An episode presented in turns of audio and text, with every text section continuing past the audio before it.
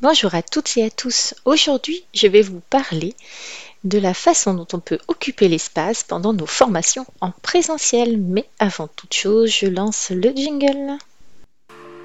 Bienvenue sur le podcast du blog formationdeformateur.fr qui vous accompagne pour devenir formateur ou formatrice. Je suis Nathalie Mollier, formatrice depuis plus de 20 ans et sur ce podcast, je vous donne mes trucs et astuces pour animer vos formations actuelles ou futures. Vous me suivez? Alors, c'est parti pour un nouveau podcast. Donc aujourd'hui, dans ce podcast, je vais vous expliquer comment occuper l'espace lorsque nous sommes formateurs. Alors certains d'entre vous auront peut-être remarqué, surtout les débutants, que lorsque vous arrivez dans une salle et que les stagiaires se sont déjà installés, vous ressentez une forme de malaise, comme si vous rentriez dans leur territoire alors que c'est votre salle de formation. Malaise bien sûr que les formateurs en distanciel ne ressentent pas, puisqu'ils sont assis sur leur chaise devant leur ordi dans leur espace de travail. Et bien sûr, ceux qui font de carrément de la formation en ligne, eh bien, ne ressentent pas ça puisqu'ils sont tranquillement dans euh, leur espace personnel. Mais par contre, lorsque vous, vous êtes formateur en présentiel, eh bien, quand vous rentrez dans une pièce, dans une salle de formation dans laquelle certains stagiaires sont déjà installés, eh bien, c'est comme si vous rentriez dans leur territoire. Alors, comment se fait-il que vous ayez cette sensation? Alors déjà, tout d'abord, je vous rassure, bah, c'est tout à fait normal. Hein, surtout que lorsque nous sommes débutants et que nous ne connaissons pas le lieu dans lequel nous allons animer la formation, eh bien, c'est déstabilisant de voir que d'autres personnes s'y sont déjà installées. cela renvoie en fait à une sorte de notion de territoire euh, primaire. Ce territoire est censé être le vôtre, or il est déjà occupé. Donc votre cerveau reptilien, déjà stressé par la nouveauté du lieu, associé au fait que vous débutez dans l'animation de formation par exemple, vous envoie des signaux négatifs qui augmentent votre trac. Heureusement, ça va passer, faites-moi confiance. Il est donc important bah, en que vous sachiez prendre un peu vos marques dès que vous rentrez dans la salle. Alors, mon conseil numéro 1, prendre ces marques pour occuper l'espace. Alors, fondamentalement, il est utile d'arriver 20 à 30 minutes avant l'heure de démarrage prévue pour la formation. Hein. Alors, forcément, sauf si c'est un endroit que vous maîtrisez parfaitement et dans lequel vous êtes déjà allé. Je parle bien sûr d'un lieu euh, nouveau pour vous. Alors, l'idée, c'est quoi? En arrivant 20 à 30 minutes avant, eh bien, vous allez pouvoir prendre vos marques. Parce que dans un premier temps, en fait, si des personnes sont déjà installées, eh bien, vous allez prendre le temps tranquillement de les saluer en vous présentant brièvement euh, bonjour, euh, je suis Nathalie, votre formatrice. Puis posez vos, affaires en fait, dans l'espace qui est proche du système de vidéoprojection ou du tableau du paperboard, enfin l'espace qui vous est un petit peu réservé, ou alors créez-le. Hein. Euh, avec un petit bureau pour poser en fait votre ordi, poser votre manteau, etc. Mais vraiment prenez votre temps, respirez. 20-30 minutes à l'avance, c'est largement suffisant pour vous permettre de bien vous installer. Alors, surtout aussi, à moins que les tables et les chaises soient rivées dans le sol, alors, ne rigolez pas, hein, parce que moi, je connais plusieurs endroits qui sont configurés de cette façon. On ne peut pas bouger les tables ni les chaises, ce qui est assez pénible. Mais si c'est euh, possible pour vous, prenez le temps d'organiser la salle comme vous le voulez. C'est-à-dire, ça peut être avec ou sans table, euh, les chaises toutes seules, euh, en cercle. L'idée, c'est que l'espèce de vous convenir à vous et à votre pédagogie, vous pouvez installer les tables en U, etc. J'ai écrit un article à ce sujet hein, sur la façon d'organiser et d'agencer la salle. Mais le fait d'avoir pris le temps d'agencer la salle, d'installer vos affaires, de tester le matériel, donc avant d'avoir à accueillir les stagiaires, eh bien cela vous permet de vous rassurer, de prendre possession des lieux et bien sûr du coup de réduire votre stress avant le démarrage. Cela montre également aux stagiaires qui arrivent et entrent dans la salle que vous êtes présent, accueillant et à l'aise, ainsi ils se sentent pris en main, vous affirmez votre leadership dans la douceur, vous les accueillez, etc. Mon conseil numéro 2, c'est de comprendre l'importance du corps pour occuper justement l'espace dans cette salle. Alors je ne suis pas la seule hein, forcément à l'avoir constaté. Un message passe autant par le corps et sa gestuelle que par la voix, surtout en présentiel. Je l'ai toujours intuitivement compris, toutefois pour l'expliquer, rien de tel que de se plonger dans les travaux d'Albert Merabian parce que ces travaux mettent en évidence vraiment la prédominance de la communication non verbale et paraverbale dans la communication. Donc si vous aimez les chiffres, en voici quelques-uns. La gestuelle, à savoir le non-verbal, eh bien, les gestes ou bien sûr l'absence de gestes, l'attitude, la posture, le maintien, ben, le regard, les mimiques, en fait la poignée de main, le look que vous avez, eh bien ils ont 55% d'impact sur la communication avec votre groupe. Le ton de la voix, c'est-à-dire le paraverbal, a en fait 38% d'impact. Et alors, tenez-vous bien, le verbal, c'est-à-dire les mots, ont seulement 7% d'impact sur le public. Autrement dit, bien qu'il soit essentiel, bien sûr, de travailler votre contenu, hein, ce qui lui a surtout compté, et dans les premières minutes, je dirais, ce sont vraiment votre voix et votre gestuelle. Et donc la façon dont vous allez occuper l'espace, soit en restant statique, soit en vous déplaçant.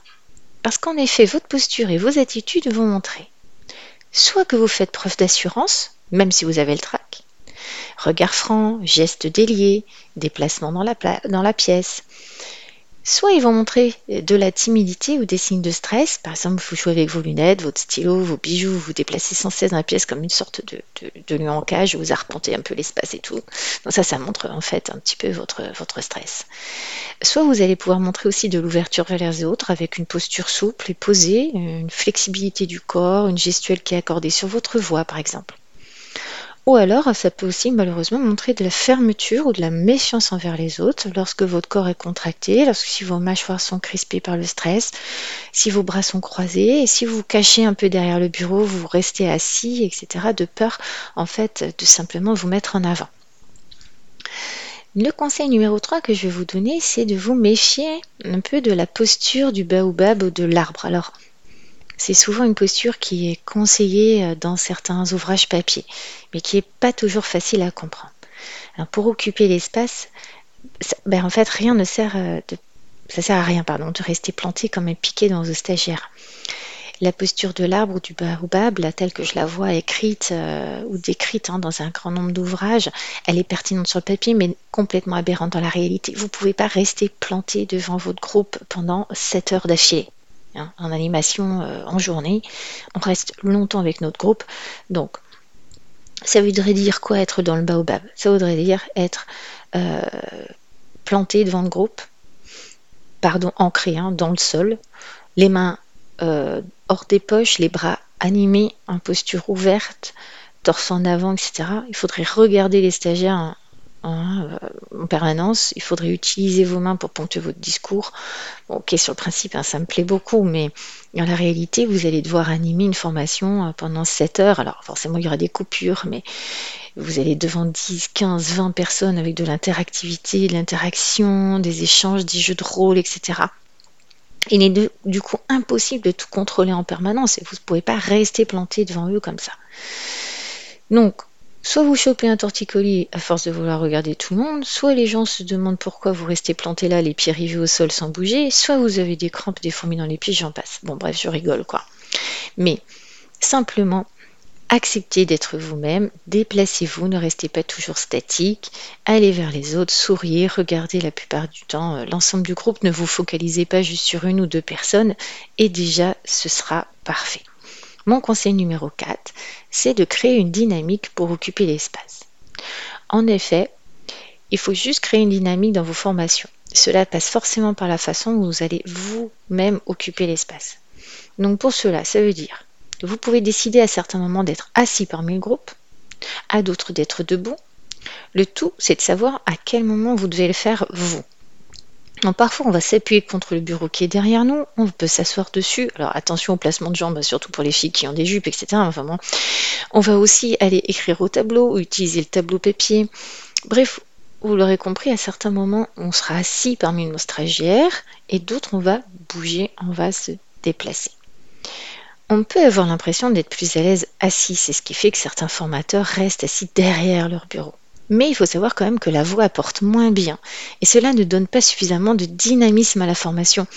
Et puis il y a toujours cette barrière du bureau qui peut donner l'impression que vous avez peur, que vous n'êtes pas euh, assez disponible, etc.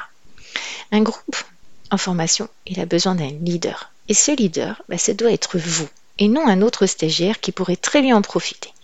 Donc levez-vous, bougez. Cela vous permettra également d'évacuer votre stress. Donc, bien sûr, on va se lever et bouger pour donner du dynamisme à des moments où on a envie de faire participer le groupe, euh, des moments où on a envie de faire passer notre message. Donc on va faire un, petit schéma au, tableau. Et puis par contre, quand on est en posture d'écoute du groupe, ben, ça peut être bien d'être assis parmi eux. Donc pour ceux bien sûr qui animent en distanciel, eh bien la voix compte beaucoup et la gestuelle aussi. Alors pensez à reculer un peu votre ordinateur portable ou à mettre la caméra de façon à ce que les stagiaires voient aussi vos mains qui s'animeront pour ponctuer votre discours. Tenez-vous droit, hein, mais pas raide, le dos contre votre dossier euh, mais pas avachi. Et puis c'est vrai que n'hésitez pas à appuyer vos avant-bras sur la table devant vous, car cela vous obligera à utiliser vos mains. Ne cachez pas vos mains et vos bras. Et puis pour certains qui sont distanciels, si vous pouvez aussi avoir la chance euh, d'avoir suffisamment d'espace pour vous déplacer, d'avoir un tableau blanc derrière vous, un paperboard par exemple, pour aller écrire, faire des schémas, ça donne aussi une dynamique qui fait que les gens apprécient euh, ben, aussi que vous ne soyez pas statique et pensez aux pauses pour vous et pour euh, votre, votre public, enfin vos stagiaires. Mon conseil numéro 5, ça va être de soigner votre posture. Car occuper l'espace, ce n'est pas seulement bouger. Pensez à vous tenir droit, mais paraître comme un piqué, car cela vous donne de la présence, de la prestance. Il suffit de relâcher les épaules et de relever un peu le menton, mais pas trop. Et puis vos mains, elles vont animer votre discours. Vous allez vous apercevoir qu'une fois que votre stress est descendu, eh bien c'est naturel que vos mains eh s'animent lorsque vous êtes convaincu de ce que vous dites. Donc ça se fera tout seul, ne vous crispez pas. Si vous avez la main dans la poche, eh ben c'est pas grave. Tant que vous n'avez pas les deux mains dans les poches, pensez juste à pas jouer euh, avec euh, vos accessoires, etc. Donc videz vos poches euh, pour pas être tenté en fait de jouer avec le contenu, hein, par exemple des clés, etc. Bon, mais il faut simplement bouger. s'adresser aux stagiaires, aller noter quelque chose au tableau, revenir, s'asseoir, etc. Donc ça, c'est ça, ça qui va créer le dynamisme, c'est ça qui va montrer votre professionnalisme. Et ensuite, votre regard, eh bien, il est fondamental. Vous devez balayer un peu l'assistance sans pour autant vous attarder trop longtemps sur une personne lorsque c'est vous qui parlez. Par contre, lorsque c'est un stagiaire, un apprenant qui euh, ben, vous pose une question, regardez-le avec bienveillance, tout en continuant à jeter des coups d'œil euh, réguliers au reste de l'assistance. Ne euh, tombez pas hein, dans le piège du dialogue comme si vous n'étiez que deux. Donc, autre point, on va éviter de tourner le dos trop longtemps à notre auditoire, notamment lorsqu'on doit utiliser le tableau, euh, blanc ou le tableau papier. Bon, ça, je vous l'expliquerai dans un, autre euh, podcast euh, ou dans un article du blog. Parce que ça demande un petit peu de, d'effort et d'exercice. Mon conseil numéro 6, c'est bien, c'est de s'entraîner à occuper l'espace. Donc, afin d'apprendre à occuper l'espace, je vous conseille déjà de vous entraîner chez vous en vous filmant de loin pour voir pour vous voir de pied intégralement avec une caméra ou tout simplement au téléphone portable. Vous pouvez même demander à quelqu'un de votre entourage qui est bienveillant de vous euh, filmer. Alors, je vous conseille un exercice. D'abord, ça va être de respirer, de se détendre, vous pouvez faire des exercices de respiration, par exemple de cohérence cardiaque, avant de démarrer. Et puis vous allez travailler sur la visualisation positive. Vous allez imaginer par exemple que vous accueillez votre groupe et que vous vous présentez, que vous faites votre introduction, puis que vous lancez votre tour de table. Vous allez installer la caméra sur pied, hein, sur votre téléphone, face à vous dans un angle de la pièce si cela vous angoisse trop, il faut que vous soyez de pied dans le cadre.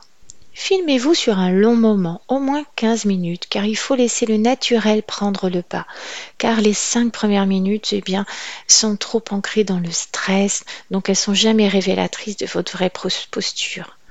Ensuite, laissez poser un peu, sortez, faites un petit tour, allez boire un café, faites une activité de détente, au moins pendant 10 minutes. Et maintenant, regardez-vous. Comment est votre corps? Où sont vos bras? Bougez-vous un peu Trop Pas assez Mettez-vous vos mains dans vos poches Est-ce que vous vous tendinez sur place? Enfin, voilà. Notez vos réflexions. Relisez un petit peu et puis réessayez. En, réentraînez-vous euh, sur deux, trois jours. Euh, euh, comme ça, mais bon, vous pouvez aussi espacer le temps de travail. Pourquoi est-ce que je vous demande de travailler ça? Eh bien, c'est tout simplement parce que c'est plus efficace de euh, prendre le temps de faire les choses les unes après les autres. C'est plus stimulant. Vous allez, euh, voilà, euh, tout simplement faire les choses pas à pas, petit à petit. D'accord? Donc,